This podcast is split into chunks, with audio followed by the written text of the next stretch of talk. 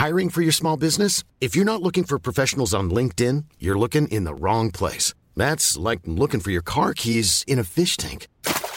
LinkedIn helps you hire professionals you can't find anywhere else, even those who aren't actively searching for a new job but might be open to the perfect role. In a given month, over 70% of LinkedIn users don't even visit other leading job sites. So start looking in the right place. With LinkedIn, you can hire professionals like a professional. Post your free job on linkedin.com slash people today. Eu sou Mário Persona e essas são as respostas que eu dei aos que me perguntaram sobre a Bíblia. Você perguntou que pastor você deve obedecer, e essa dúvida está relacionada ao versículo em Hebreus 13, uh, capítulo 13 de Hebreus, versículo 17: Obedecei a vossos pastores e sujeitai-vos a eles, porque velam por vossas almas, como aqueles que, dão ar, uh, uh, que hão, hão de dar conta delas, para que o façam com alegria e não gemendo, porque isso não vos seria útil. Bom, o versículo fala daqueles que são guias, que é o sentido dessa passagem Uh, e está em algumas traduções como guias e não como pastores. O pastor é um dom. Uh, o fato de algumas versões usarem a palavra pastor é que causa alguma confusão, porque pastor no singular de uma denominação não é o pastor mencionado aqui. Veja que aqui são vossos pastores ou vossos guias, que seria a tradução mais correta. O pastor que você encontra na palavra de Deus é alguém que recebeu o seu dom do próprio Senhor para pastorear ovelhas e não para dirigir as reuniões dos cristãos. É uma pessoa que zela pelas ovelhas, que visita as ovelhas, que cuida das ovelhas. Ele não é um líder e nem precisa ser necessariamente um pregador. Veja também que o versículo fala de pastores no plural, porque neste caso está se referindo aos que zelam pelo rebanho.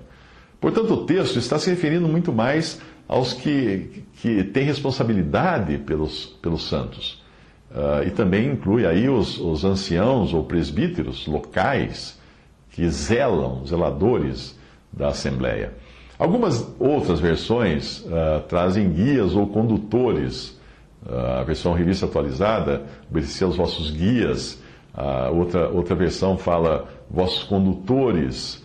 A versão da a, Bíblia Ave Maria, que é a Bíblia Católica, uh, obedecer aos que vos guiam. Outra versão diz aos que vos governam, outra diz os vossos dirigentes, e por assim vai. Por aí vai. Uh, lembrando que esse, eh, eles devem dar conta delas, das almas, também é uma tradução errada. Esse das almas não existe, ou delas não existe. Eles devem dar conta do seu trabalho, mas não das almas que eles, pelas quais eles zelam. O pastor, segundo a palavra de Deus, é um dom espiritual, individual também, dado pelo próprio Senhor Jesus ressuscitado, e não por ordenação humana. E o pastor não é resultado de um curso de teologia, porque na Bíblia nem tinha curso de teologia.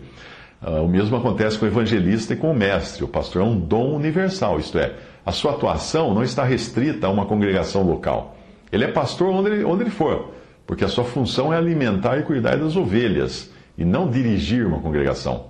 Já os guias, uh, ou os bispos, ou presbíteros, ou anciãos, os diferentes nomes que aparecem para uma mesma função, nos falam de uma função local da Assembleia, e sempre no plural. Um ancião ou presbítero pode ou não ter o dom de pastor, pode ou não ter o dom de evangelista ou de mestre. Ele pode ou não ser um ministro da palavra, porque a função dele é de supervisionar o rebanho local, é, é um, é um é, é alguém que zela, é um zelador apenas. Portanto, os presbíteros não têm atuação ou autoridade em assembleias de outras localidades. Aquele que é presbítero ou ancião ou bispo numa assembleia local, ele não é presbítero, ancião ou bispo numa assembleia de outra cidade. Não, não é. É local. Ele não pode se intrometer nas decisões de outro local. Ele pode ser convidado a ajudar, mas nunca se intrometer. Uh, eles, são respeitados, claro, onde quer que forem, porque normalmente eles têm alguma experiência no cuidado da Assembleia. Outro detalhe é que os anciãos, segundo a Bíblia, como também acontecia com as igrejas, eram aqueles reconhecidos por localidade e não por denominação. Do mesmo modo como existia a igreja em Éfeso, havia os anciãos de Éfeso, aos quais Paulo, por exemplo, se dirige em Atos 20, versículo 17 em diante. Perceba que os anciãos ou bispos, que até então eram constituídos pelo Espírito Santo, Atos 20, 28, e estabelecidos por ordem direta dos apóstolos, em Tito 1, 5, passariam depois a ter outro status, depois da ausência dos apóstolos. O que, obviamente, aconteceu depois da morte do último apóstolo. Não existem apóstolos hoje. Hoje, os bispos ou anciãos continuam sendo levantados pelo Espírito Santo. Embora não tragam o título, os irmãos os reconhecem como aqueles que têm cuidado pelas ovelhas, mas não os, denominam. Eles não são eleitos. Não. Em nenhum lugar nós os vemos sendo ordenados por alguma comissão ou eleitos pelos irmãos de uma assembleia local. Não.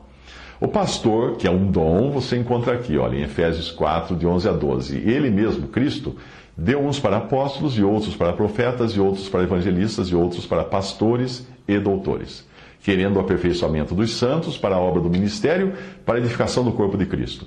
O presbítero, guia, dirigente, ancião, etc., que é um ofício, você encontra nesse versículo. 1 Pedro 5, de 1 a 3. Aos presbíteros, é sempre no plural, que estão entre vós, admoesto eu, que sou também presbítero, com eles e testemunha das aflições de Cristo e participante da glória que se há de revelar, apacentai o rebanho de Deus que está entre vós, tendo cuidado dele, não por força, mas voluntariamente, nem por torpe ganância, mas de ânimo pronto, nem como tendo domínio sobre a herança de Deus, mas servindo de exemplo ao rebanho.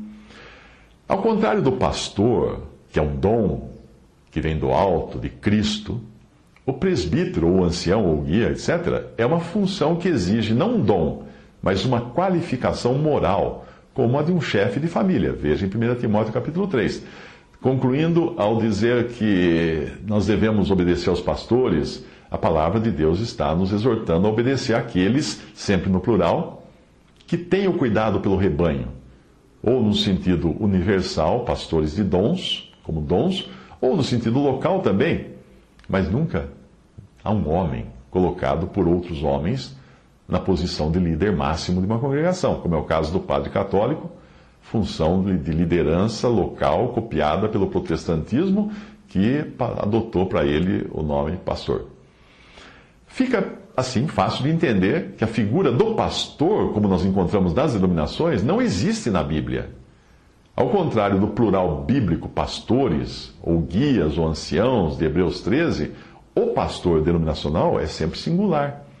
Ao contrário de ser um dom como é, é o caso do pastor, evangelista ou mestre de Efésios 4, o pastor denominacional é um cargo. Ao contrário de, ter, de ser escolhido pelo Espírito Santo, ele é ordenado por uma junta de homens. Veja você que não existe uma semelhança do pastor denominacional, nem com os presbíteros, ou anciãos, ou bispos, que nós encontramos na Bíblia, e nem com o dom de pastor, que você também encontra na palavra. Eu poderia continuar fazendo as comparações, mas eu acho que já deu para você perceber que não existe tal figura na Bíblia. Qualquer um que se coloque à frente de uma congregação com o intuito de dirigir a reunião dos santos está usurpando um lugar que só o Espírito Santo deveria ter.